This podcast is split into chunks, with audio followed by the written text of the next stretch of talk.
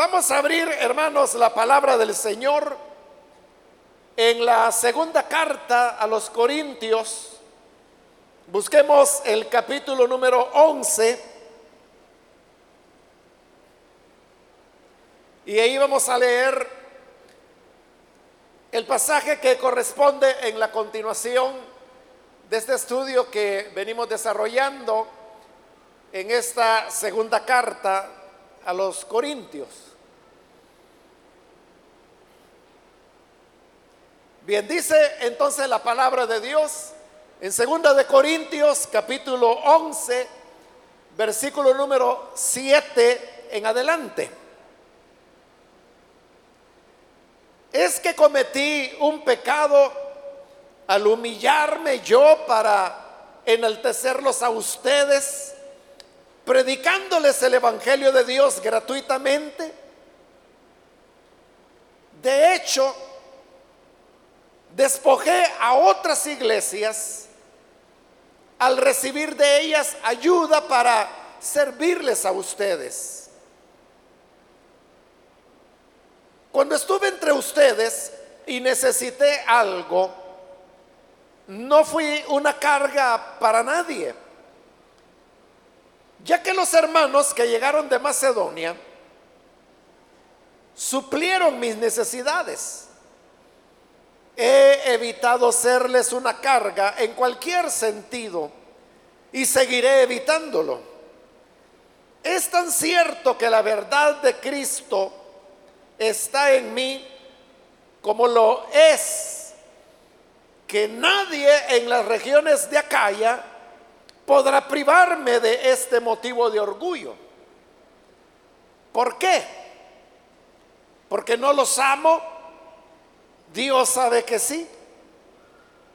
Pero seguiré haciendo lo que hago a fin de quitar todo pretexto a aquellos que buscando una oportunidad para hacerse igual a nosotros, se jactan de lo que hacen.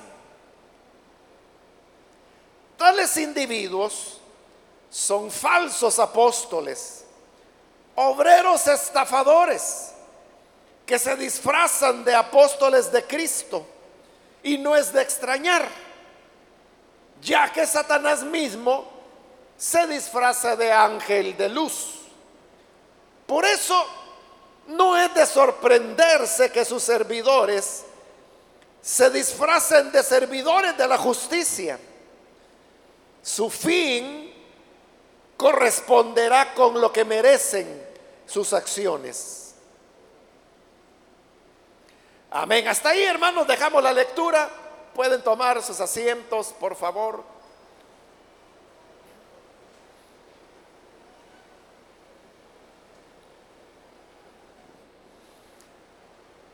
Hermanos, estamos en este capítulo 11 que iniciamos en la última oportunidad, en el cual Pablo está hablando sobre el tema de, los otros predicadores que habían llegado a Corinto, los cuales llegaban jactándose, despreciando a Pablo y denigrando el ministerio que él había recibido. Por esa razón es que Pablo comienza a defender su ministerio y a descubrir también lo que estos superapóstoles, como irónicamente él le llamaba, representan para la iglesia de Corinto. Esto él lo hacía, como lo explicamos, no por defenderse él, no por defender su imagen, no por defender su nombre, lo cual a Pablo realmente no le preocupaba mucho. Pero lo que él sí defendía era el Evangelio. Y esa es la razón por la cual él ahora se está defendiendo. Porque al atacarlo a él, negando que él era un verdadero ministro del Evangelio, entonces si él no era un ministro, entonces no predicaba el Evangelio. Y por lo tanto lo que él había enseñado a los corintios no era el Evangelio de Cristo. Entonces él se ve en la necesidad de defenderse a sí mismo porque haciéndolo está defendiendo el Evangelio y la fe que los corintios han puesto en ese mensaje que Él les ha presentado. Hablando, hermanos, de esto y tratando algunas de las críticas que le hacían, como por ejemplo lo criticaban porque decían que Pablo no tenía una buena oratoria.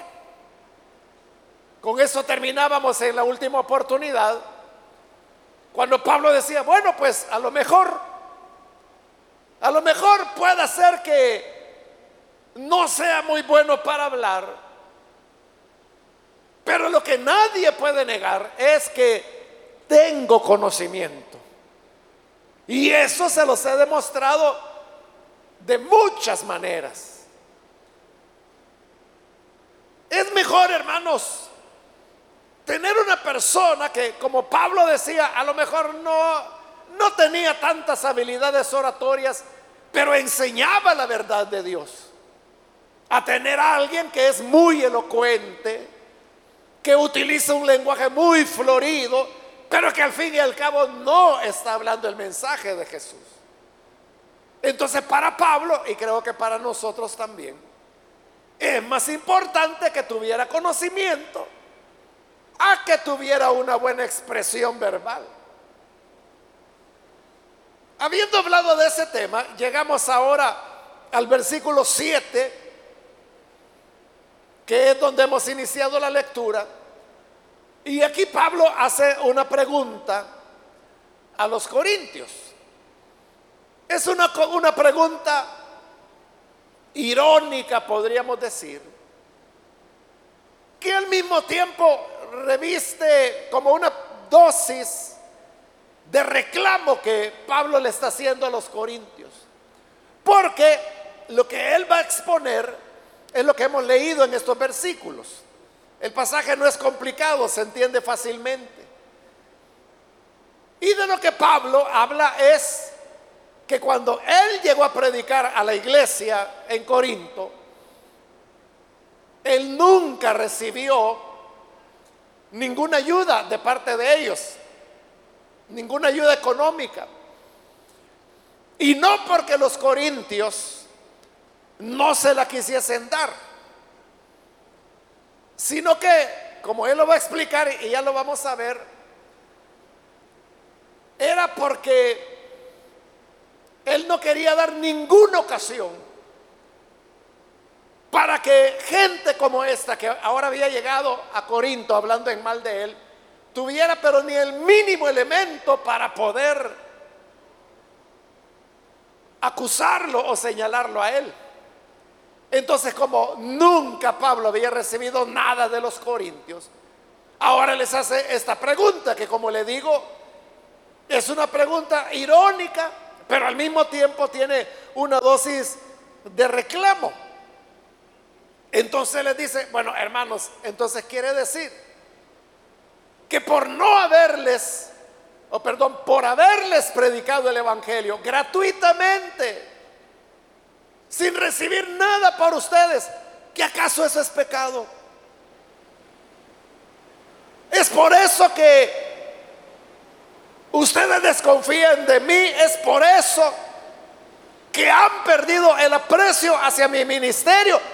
Entonces, eh, pequé por ser tan generoso con ustedes. Por eso le digo, es una pregunta irónica porque nadie, hermanos, tendría por qué señalar como pecado que una persona tenga esa renunciación que Pablo está mostrando ahí. No era un daño que le hacía la iglesia, más bien era un beneficio presentarles el Evangelio de manera totalmente gratuita. Pero él les pregunta, entonces, ¿acaso pequé con eso? Es lo que dice el versículo 7. Es que cometí un pecado al humillarme yo para enaltecerlos a ustedes, predicándoles el Evangelio de Dios gratuitamente. Eso es lo que les molesta. Ese es el pecado que he cometido. Eso es lo que ha llevado a que desconfíen de mí. Digo que es una pregunta irónica porque la respuesta es lógica. La respuesta es no, eso no es pecado. No, eso no es ninguna razón para que los corintios desconfíen de ti, pero era lo que estaban haciendo.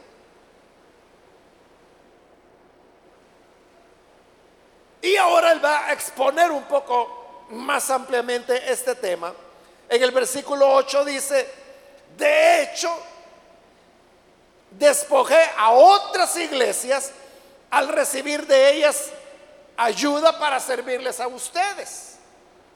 Pablo había llegado a predicar a Corinto, que quedaba en la región de Galacia, perdón, de Acaya, la región de Acaya. Pero Pablo no era sostenido por los corintios. Y más adelante va a decir que por nadie de Acaya tampoco. Pero eso no significaba que Pablo no recibiera ayuda. O sea, sí la recibía, pero no de los corintios, sino que como él les está diciendo acá, preferí despojar a otras iglesias. El peso de mi ministerio, el peso de mi sostenimiento, lo coloqué sobre otras iglesias. Y a estas iglesias yo las despojé para poderles servir a ustedes de manera gratuita sin que me dieran nada. Entonces les está diciendo que eso es así. Eso efectivamente ocurrió. Por eso es que él dice, de hecho, es una realidad. Es un hecho que despojé a otras iglesias al recibir de ellas ayuda para poderles servir a ustedes. Versículo 9. Cuando estuve entre ustedes y necesité algo, no fui una carga para nadie, ya que los hermanos que llegaron de Macedonia supieron mis necesidades, suplieron mis necesidades. He evitado serles una carga en cualquier sentido y seguiré evitándolo. De Pablo les está afirmando algo que los corintios conocían muy bien. Y porque conocían que esa era la verdad con toda confianza, Pablo les está diciendo, cuando yo estuve entre ustedes, yo necesité muchas cosas. Porque Pablo era un ser humano. Pablo se alimentaba, Pablo tenía que vestirse, Pablo tenía que comprar calzado, Pablo tenía que comprar una capa para cubrirse del frío, de la lluvia. Pablo tenía que pagar un lugar donde vivir. Eran diversas necesidades las que Pablo tenía, pero él les dice esto. Todo el tiempo que yo estuve con ustedes, que fue un año y medio, ante las necesidades que yo tuve, ustedes son testigos de que jamás les pedí nada. Y no era que Pablo no hubiera enfrentado necesidades. Lo que sí era cierto era de que nunca se lo dijo a ellos, nunca pidió nada a ellos, aunque hubiera sido totalmente legítimo. Como anteriormente en sus otras cartas Pablo ha explicado, él mismo lo enseña que el que predica el Evangelio debe vivir del Evangelio. Y pone varios ejemplos. Como cuando dice que los que sirven al altar, hablando de la ley de Moisés, del altar comen. Porque así decía la ley de Moisés. Y lo ilustra con otros ejemplos como cuando dice, no pondrás bozal al buey que tría. Eso lo decía la ley de Moisés. Entonces los bueyes cuando iban a, a triar el trigo, que colocaban las espigas en el piso y los bueyes pasaban encima de ellas para que con el peso iban desgranando, iban separando el grano de la espiga. Eso era trillar. Pero Moisés había dicho que al buey que trillaban no había que ponerle bozal. Es decir, ese buey era libre de poder comer todo el grano, todo el trigo que él quisiera, el mismo trigo que él estaba trillando. Claro, algún egoísta decía, pero este buey se va a comer mi ganancia. Entonces le ponían bozal para que no comiera. Pero Dios prohibió eso a través de Moisés. Y dijo que no había que ponerle bozal, sino que había que dejar en libertad al buey, que comiera todo lo que quisiera, lo que quisiera. En algún momento se iba a llenar. Porque al fin y al cabo era él el que estaba trillando el trigo que se comía y que iba a servir para los seres humanos también. Entonces ahí Pablo hace la pregunta y dice, ¿realmente a Dios le preocupan los bueyes? Y uno podría responder, sí, sí, a Dios le preocupan los bueyes, si no, no hubiera dado ese mandamiento. Pero el razonamiento de Pablo es, entonces, si se preocupa de los bueyes, ¿cómo no se va a preocupar de sus hijos? Bueno, todas estas ilustraciones él las usa para enseñar la verdad de que que él resume en esa frase, los que anuncian el Evangelio deben vivir del Evangelio. Pero ahora resulta que estando en Corinto no recibe nada de ellos. Y las diversas necesidades que enfrenta, dice, yo no les pedí nada, vamos a ver. Y por eso le digo, Pablo lo hablaba con toda confianza. Porque ahí estaban los corintios. Era con ellos con quien con quienes él había convivido. Y ellos podían decir, ah, no, no, Pablo, acuérdese aquella vez que me pidió prestado y por cierto no me ha pagado. O Pablo, recuérdese cuando le dimos pan, o recuérdese cuando fuimos a comprarle sandalias porque las que tenía ya no servían. O sea, cualquiera, si eso hubiera ocurrido, cualquiera se lo hubiera dicho. Pero como Pablo sabía que nunca había ocurrido nada de eso, por eso con esa seguridad, Él les podía decir, cuando estuve entre ustedes y tuve necesidad, jamás les pedí nada, jamás molesté a nadie, jamás fui una carga para nadie. Y entonces, ¿cómo hacía Pablo para llenar esas necesidades? Él lo explica y dice, cuando venían los hermanos de Macedonia, ellos eran los que suplieron a mis necesidades. Recuerde que en el capítulo 8 vimos ya como cuando Pablo habla de los hermanos de Macedonia, él específicamente se estaba refiriendo a la iglesia de, Filipos, de los filipenses. Pero Filipos era la capital de la provincia de Macedonia. Y Pablo dice en el capítulo 8, que ya lo vimos hace un tiempo, que los hermanos de Macedonia vivían en una situación de pobreza extrema. Y no estoy usando los criterios modernos que hay o actuales para clasificar pobreza, pobreza extrema. Son las palabras de Pablo, así dice, que los hermanos de Macedonia, de su extrema pobreza, dice, dieron más, más allá de sus fuerzas para ayudar a los pobres de Jerusalén. Entonces, los hermanos de Macedonia eran hermanos que estaban pasando por muchas dificultades económicas. Eran pobres.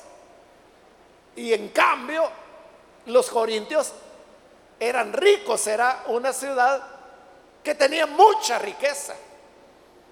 Eso lo he explicado varias veces, hermanos, que Corinto era un doble puerto, porque tenía salida al mar hacia el oriente y hacia el occidente. Entonces, en lugar de ir a dar la vuelta por la península, los barcos llegaban a un lado de Corinto bueno, algunos incluso dicen que las embarcaciones pequeñas las sacaban del agua y las colocaban sobre una especie de remolque de madera, obviamente. Y las empujaban a través de la ciudad de Corinto para llegar del otro lado del mar y ahí lo volvían a echar al, mar. Entonces evitaban, era como un canal seco literalmente. Evitaban ir a dar la vuelta a la península. Y por esta condición, usted sabe que toda ciudad que es un puerto tiene un alto movimiento comercial. Y eso hace que la economía se dinamice y que las personas tuvieran dinero. Entonces, si Corinto era doble puerto, el comercio era mucho más intenso y había mucha más riqueza. Pero mire qué paradoja. Pablo llega a predicar a Corinto, donde los hermanos eran pudientes, tenían dinero. Pero como él les está diciendo, las necesidades que yo tuve, jamás les pedí ayuda. Pero sí le pedía a los macedonios. Y los macedonios eran pobres en extremo. Entonces Pablo lo que hacía era que recibía el dinero de las iglesias más pobres para servir a la iglesia más rica que era la de Corinto. Esa es la razón por la cual habían llegado a Corinto estos predicadores itinerantes. ¿Por qué no se fueron a predicar allá a Macedonia? Porque sabían que ahí no había dinero. ¿O por qué no se fueron a Colosas? Que era también una ciudad ya casi fantasma en el siglo primero, porque estaba en una franja de pobreza, de aislamiento y de abandono, donde cada vez más y más gente se iba de Colosas. ¿Por qué no iban a predicar ahí? Que ahí, también había iglesia. Pero van a Corinto porque porque aquí era donde eran las iglesias ricas. Y como Pablo va a decir, estos no andan buscando la obra de Dios, estos lo que andan buscando es que les van a sacar a ustedes. Estos sí que son vivos. Estos lo que quieren es que ustedes les saquen dinero, sacarles dinero a ustedes, estafarlos. Él va a decir que son personas que hacen fraude y lo que les interesa es estar extrayendo, extrayendo y extrayendo y extrayendo dinero. Por eso es que Pablo dice, entonces mi pecado fue que yo no le saqué plata. Eso es lo que les molesta tanto. Y les, porque es cierto, les dice, es un hecho que yo despojé a otras iglesias para servirles a ustedes de manera gratuita. Y al final del versículo 9 les dice, he evitado serles una carga en cualquier sentido. Y seguiré evitándolo. Nadie podía decir que Pablo había sido una carga de alguna manera para alguien. Nadie podía decir eso. Porque dice, he evitado ser una carga en cualquier sentido. Prefería aguantarme, prefería pasar necesidades, pero nunca les pedí nada a ustedes. Esperaba a que los hermanos de Macedonia llegaban, que con su esfuerzo, con su sacrificio, habían juntado algo para enviármelo. Así llenaba yo mi necesidad. Y les dice, así fui y así voy a seguir siendo. Pero note, Pablo no se arrepiente en nada de haber sido así. Y la prueba de que no se arrepiente de no haber recibido nada de los corintios es que él está diciendo que así va a seguir haciéndolo. Es decir, él va a seguir con esa decisión, esa convicción que él tiene de no recibir nada de los corintios. Y que mejor sean otras iglesias las que lo ayuden. Versículo 10 y aquí lo reafirma con toda solemnidad, es tan cierto que la verdad de Cristo está en mí, como lo es que nadie de las regiones de Acaya podrá privarme de este motivo de orgullo. Al hablar de Acaya, recuerde, es la provincia donde estaba Corinto. ahí él está diciendo, nunca yo voy a recibir nada de los corintios y ni siquiera voy a recibir nada de nadie de toda la provincia de Acaya. Nunca. nunca le voy a aceptar nada. Nadie me va a poder privar de este motivo de orgullo. Pablo decía, me siento orgulloso de no haber recibido nada de ustedes y me sentiré orgulloso de no recibirlo nunca. Ahora, esto podía entristecer a los corintios. Los corintios podían sentirse hasta heridos. Porque como le digo, no era que los corintios no hubieran querido llenar las necesidades de Pablo. Sí querían. Era Pablo el que no les recibía nada. Y usted sabe que eso no es, no es agradable.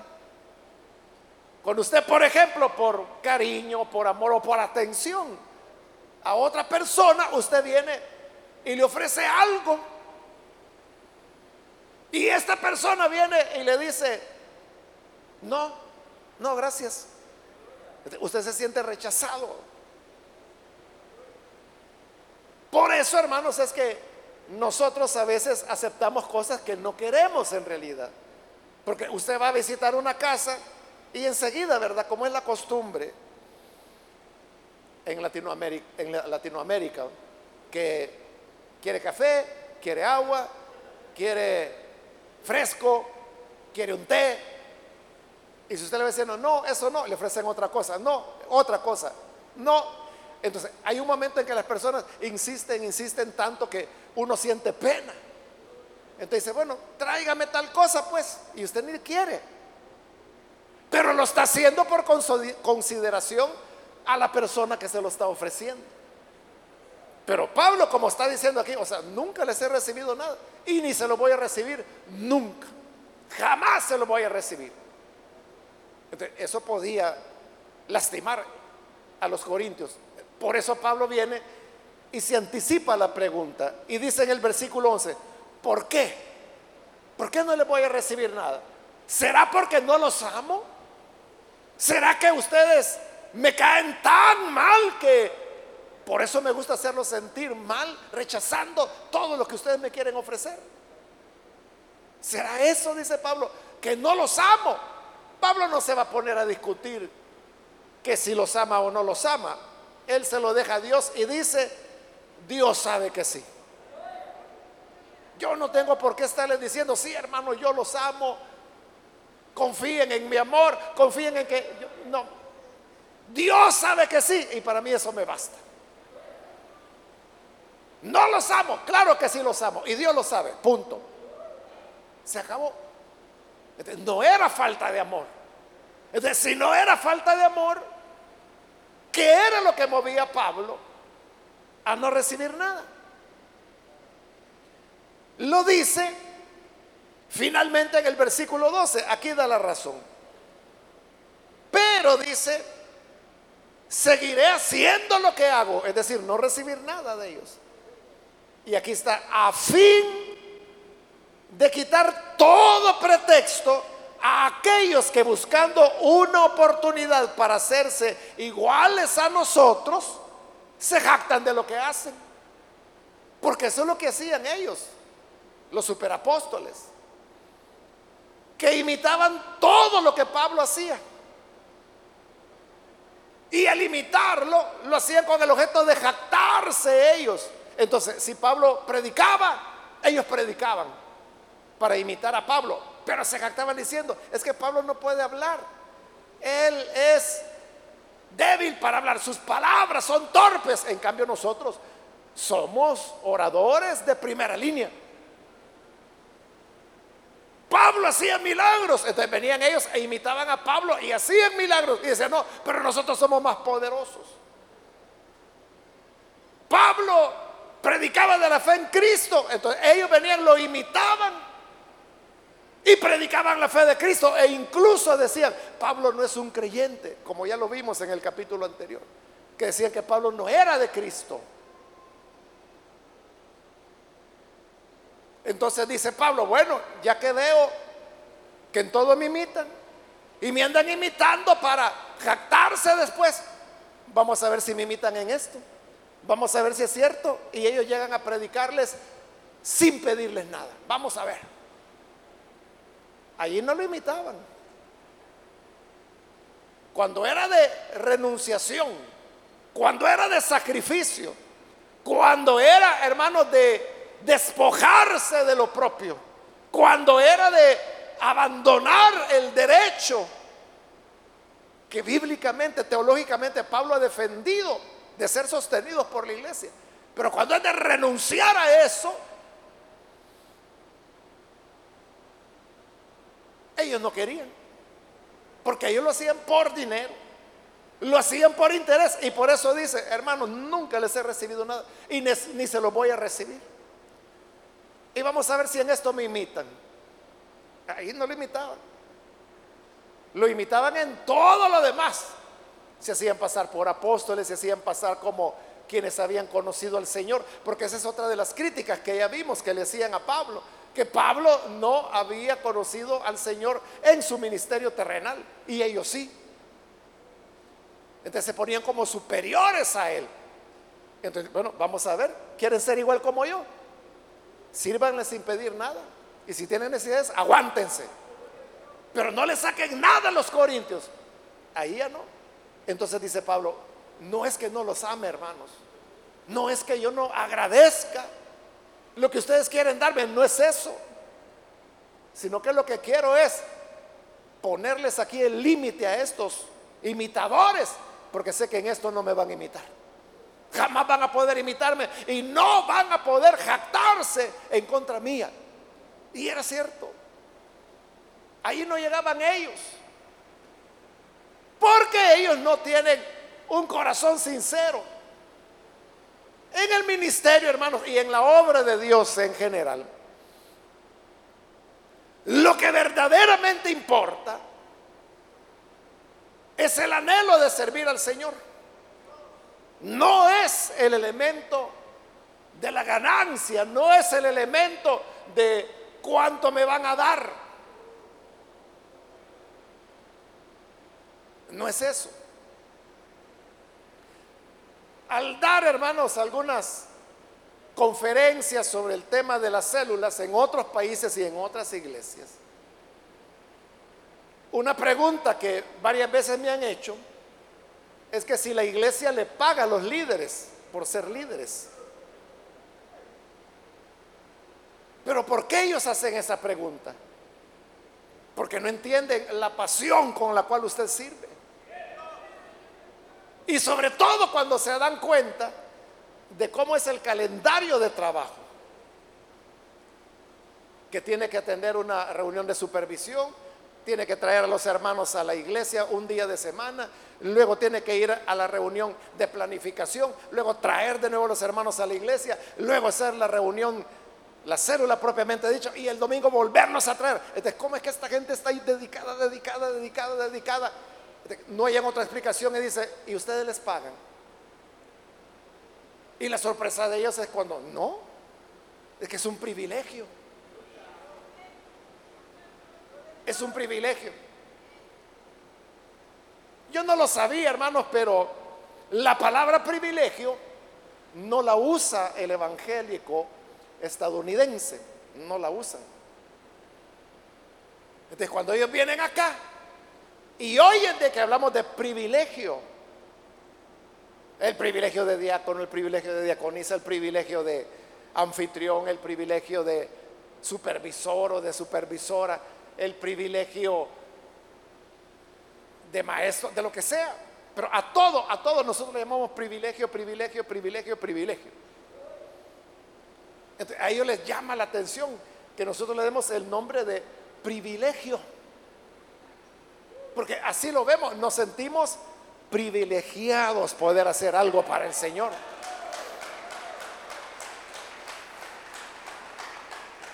Y dentro de ese sentirnos privilegiados, uno no está esperando nada. Uno no está esperando nada a cambio. Uno lo hace por amor al Señor, por pasión a su obra. Y muchas veces, hermanos, uno no recibe nada. Uno debe erogar, uno tiene que cubrir las cosas. Pero uno lo hace con mucho gusto. Porque se trata de la obra del Señor.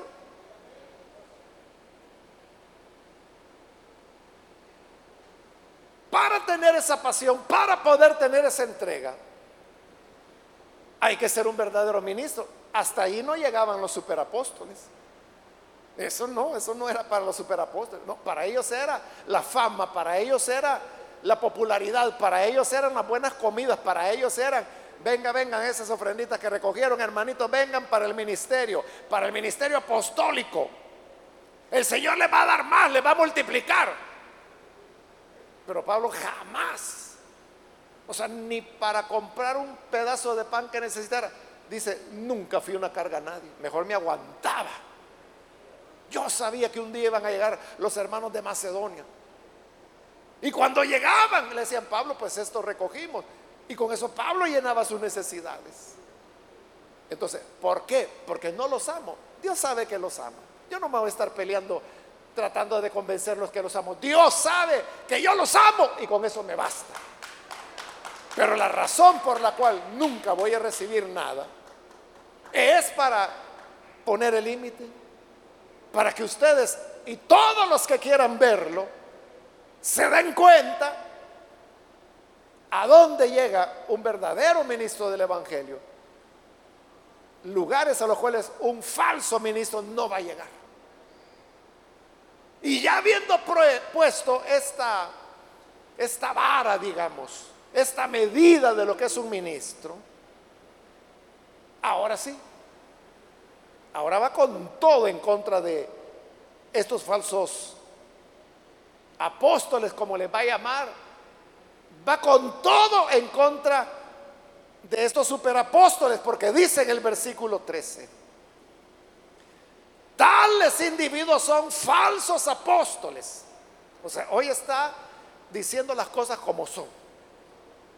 Estos llegan jactándose delante de ustedes que son superapóstoles. Mentira, dice Pablo. Son falsos apóstoles. No son enviados por el Señor. No han sido comisionados. Son falsos apóstoles. Luego dice, obreros estafadores. Vea qué fuerte la manera como se está refiriendo a ellos. Son obreros estafadores.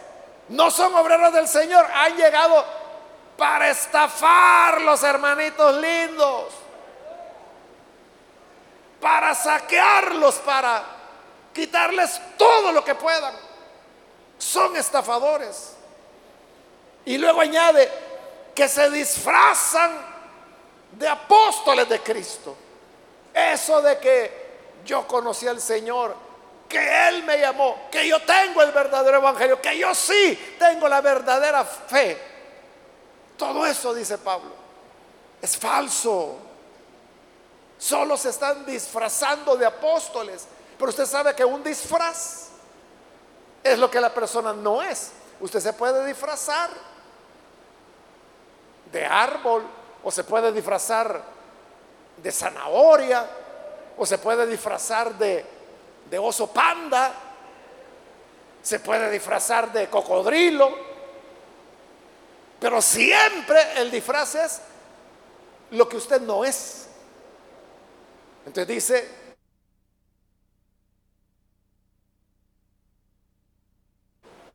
se presentan le gusta aparentar que son apóstoles de Cristo, pero es solo un disfraz. Un disfraz que encubre a un estafador. A alguien que cuando te descuides ya ni va a estar la silla donde te vas a sentar. Lo van a saquear, les están quitando todo. Y les dicen el 14, y no se extrañen de nada de esto. No es de extrañar, ya que Satanás mismo se disfraza de ángel de luz. Cuando Satanás quiere engañar a las personas, hermano, él no aparece, yo soy Satanás y vengo para perder tu alma. jamás Satanás va a hacer eso. Pablo dice, lo que él hace es que se disfraza como ángel de luz. Entonces la gente dice, ah, es que se me apareció un ángel, pero era Satanás disfrazado de ángel de luz.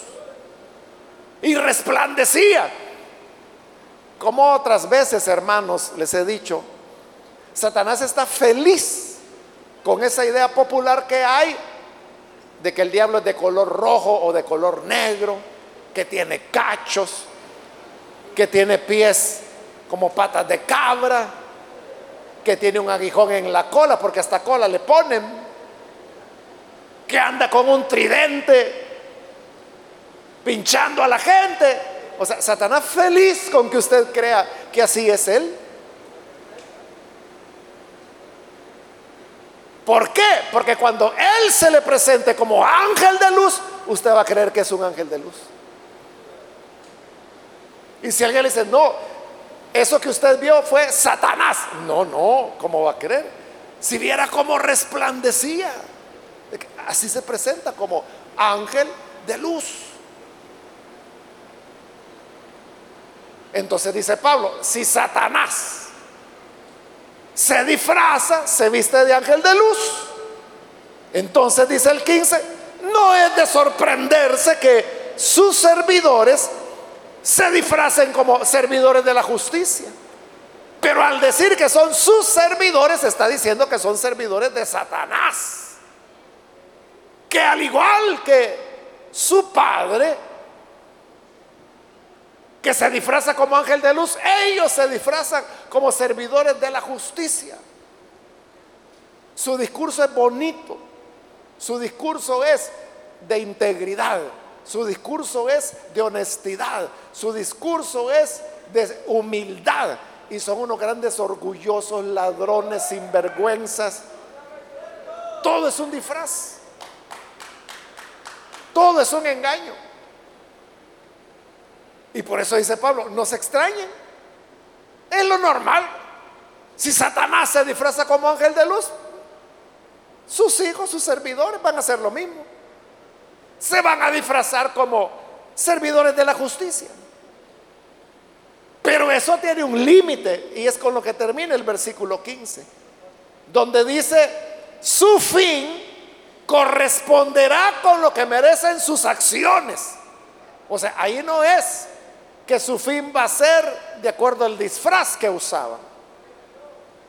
Su fin no sería de acuerdo al discurso, a las palabras, será conforme a sus acciones, es decir, a su realidad, a sus hechos.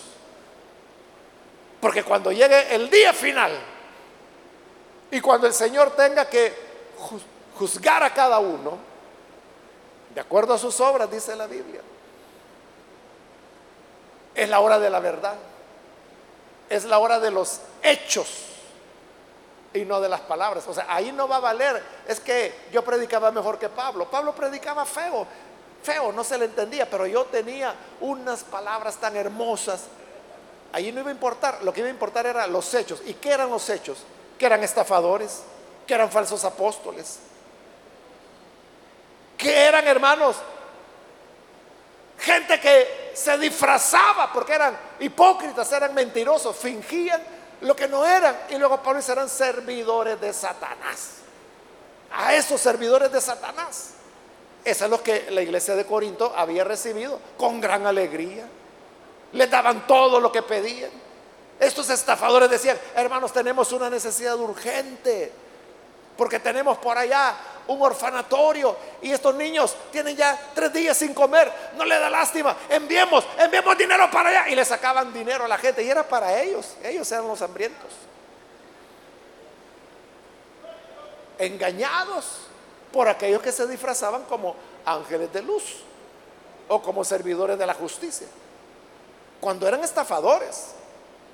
Pero por eso Pablo dice, mire, estos ahorita ahí se andan burlando de ustedes, los andan bolseando, los andan desvalijando, pero esto va a llegar a su final un día. Y cuando el fin llegue, van a recibir lo que corresponde a sus hechos, a su realidad. Y eso es lo que Dios va a hacer, que Él hará cosechar a cada uno según lo que fueron sus obras. Ahí no es cuestión de, de que yo hablaba, que yo era aquí, que yo era allá, que yo iba a tal lugar, que yo iba a tal otro lugar. Son tus hechos los que te van a descubrir. Entonces, por esa razón, Pablo prefería sacrificarse él, abstenerse él. Es que él no predicaba el Evangelio para ganarse la vida. Él no lo hacía por eso. Él lo hacía porque como él lo dice, sentía que era una necesidad el tener que compartir el mensaje de vida. Ay de mí, decía, si no lo hago. Entonces lo hacía por una necesidad, no para ganarse la vida. Claro, los hermanos de Macedonia, sobre todo los hermanos de Filipos, apreciaban tanto a Pablo y valoraban tanto lo que él hacía, que siempre le enviaban lo necesario. Pablo tenía años, hermanos, de no ir a los filipenses y ellos le seguían sosteniendo y sosteniendo. Cualquiera podía ser en Filipos, mire, y nosotros, yo ofrendando y ofrendando para sostener a Pablo y el tal Pablo tiene como 10 años que no viene acá. Y era cierto. Pero igual, así como Pablo no predicaba el Evangelio para ganarse la vida, ellos tampoco apoyaban a Pablo para que les predicara a ellos. No importa por dónde ande predicando, aunque sea con esos corintios engañados, pero que lo haga ya, yo voy a apoyar ese ministerio. Eso es lo que hacía. En todo esto, hermanos, lo que se ve es la disposición al servicio. Como le digo, la pasión, el amor por la obra, en donde ya sea que se gane, que no se gane o que se pierda, igual seguimos sirviendo al Señor. Seguimos sirviéndole a Él. Si nos dan las gracias, qué bueno. Si no nos la dan, no importa. Es que no lo hacemos para que nos den las gracias. Lo hacemos porque es justo servir al Señor. El que vino a morir por nosotros, que entregó su vida, que lo dio todo, hermanos, sin nosotros merecerlo. Entonces, en justicia a ese acto de amor y entrega de Jesús, nosotros también correspondemos de la misma manera. Que Dios nos ayude, hermanos, para que sea de esta manera. Vamos a cerrar nuestros ojos. Y antes de hacer la oración, yo quiero invitar, si hay con nosotros amigos o amigas que todavía no han recibido al Señor Jesús, pero hoy usted ha tenido oportunidad de escuchar la palabra de Dios. Y al oír la palabra, si usted hoy se da cuenta del valor que tiene Jesús, hay personas, hermanos, que nunca van a dar un paso si no les pagan, si no reciben algo, si no hay alguna ganancia. Pero en la obra de Dios, la mayor parte de veces no hay nada que ganar. Hay más que sacrificar, hay más que renunciar. Como Pablo renunció a todo, todo, todo lo que los corintios podrían haberle dado y le habrían dado generosamente. Pero él no lo hacía por eso. Si queremos entender esa diferencia, como le digo, entre las personas que no hacen nada si no hay dinero de por medio, a aquellas que hacen las cosas por amor y por convicción, si quiere conocer la diferencia, venga Jesús ahora. Entregue su vida a Cristo y Él le mostrará la satisfacción que hay en hacer las cosas por amor. Si hay alguna persona, algún amigo que hoy necesita recibir a Jesús por primera vez, por favor en el lugar donde se encuentra, póngase en pie en señal que usted desea recibir a Jesús. Y con todo gusto nosotros vamos a orar por usted. Muy bien, aquí hay un niño que pasa, bienvenido, que Dios lo bendiga. Aquí en medio hay otro hombre que pasa, que Dios lo bendiga. Alguien más que necesita venir para entregarse al Señor. Puede ponerse en pie en este momento. Ahí en el lugar donde se encuentra, con toda confianza, póngase en pie. Nosotros lo que queremos es orar por usted. Por eso le pido ponerse en pie para saber quiénes son las personas por las cuales vamos a orar. ¿Necesita recibir a Jesús? Póngase en pie. Venga.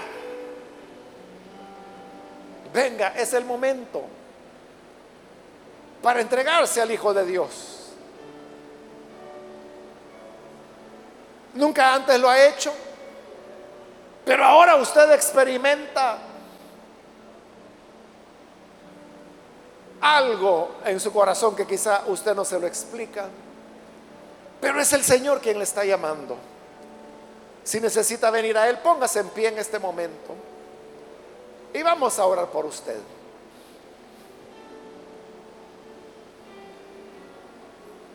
Quiero también ampliar el llamado e invitar si hay hermanos o hermanas que se han alejado del Señor, pero hoy necesita reconciliarse.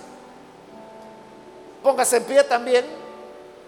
Aquellos que se reconcilian con el Señor, póngase en pie. Y vamos a orar.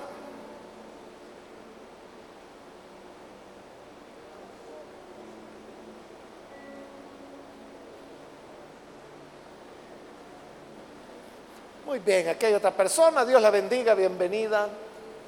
¿Alguien más que necesita reconciliarse con Jesús? ¿Necesita rededicar su vida a Él? Venga. Y vamos a orar. Eso es lo que anhelamos, orar por usted. Muy bien, aquí hay otra persona. Dios lo bendiga. Bienvenido. ¿Alguien más que necesita venir? Venga ahora. Voy a finalizar, hago ya la última llamada. Pero si hay alguien más que necesita venir al Señor, ya sea que es primera vez o que se va a reconciliar, póngase en pie en este momento y aproveche pues ella la última llamada que hice y vamos a orar en este momento.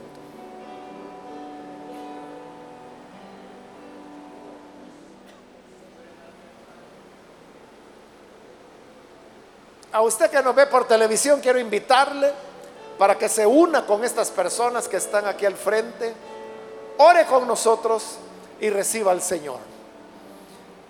Padre, te damos las gracias por cada persona que está aquí entregando su vida a ti, como también aquellos que a través de televisión, a través de radio, a través del internet, donde quiera que se encuentran, Señor, llega a cada persona, llega para alcanzarles salvarles, transformarles y establecer esa diferencia entre lo que se hace por interés y lo que se hace por amor. Porque es lo justo. Ayúdanos, Señor, a todos para que aprendamos a servirte con gratitud, con dedicación sabiendo, Padre, que tú eres quien tiene cuidado de cada uno de nosotros, que eres nuestro Señor, eres nuestro Salvador, eres nuestro guía, eres nuestro modelo, que renunciando a todo, tú viniste para entregar tu vida por nosotros. Ayúdanos ahora para que en nosotros exista ese mismo espíritu de renunciación. El mismo espíritu de renunciación que hubo en Pablo. Y donde lo que hagamos, lo hagamos por amor a ti. en gratitud a ti, en agradecimiento a ti. Y no por interés ninguno. Que así sea, Padre. En el nombre de Jesús nuestro Señor lo pedimos. Amén y amén.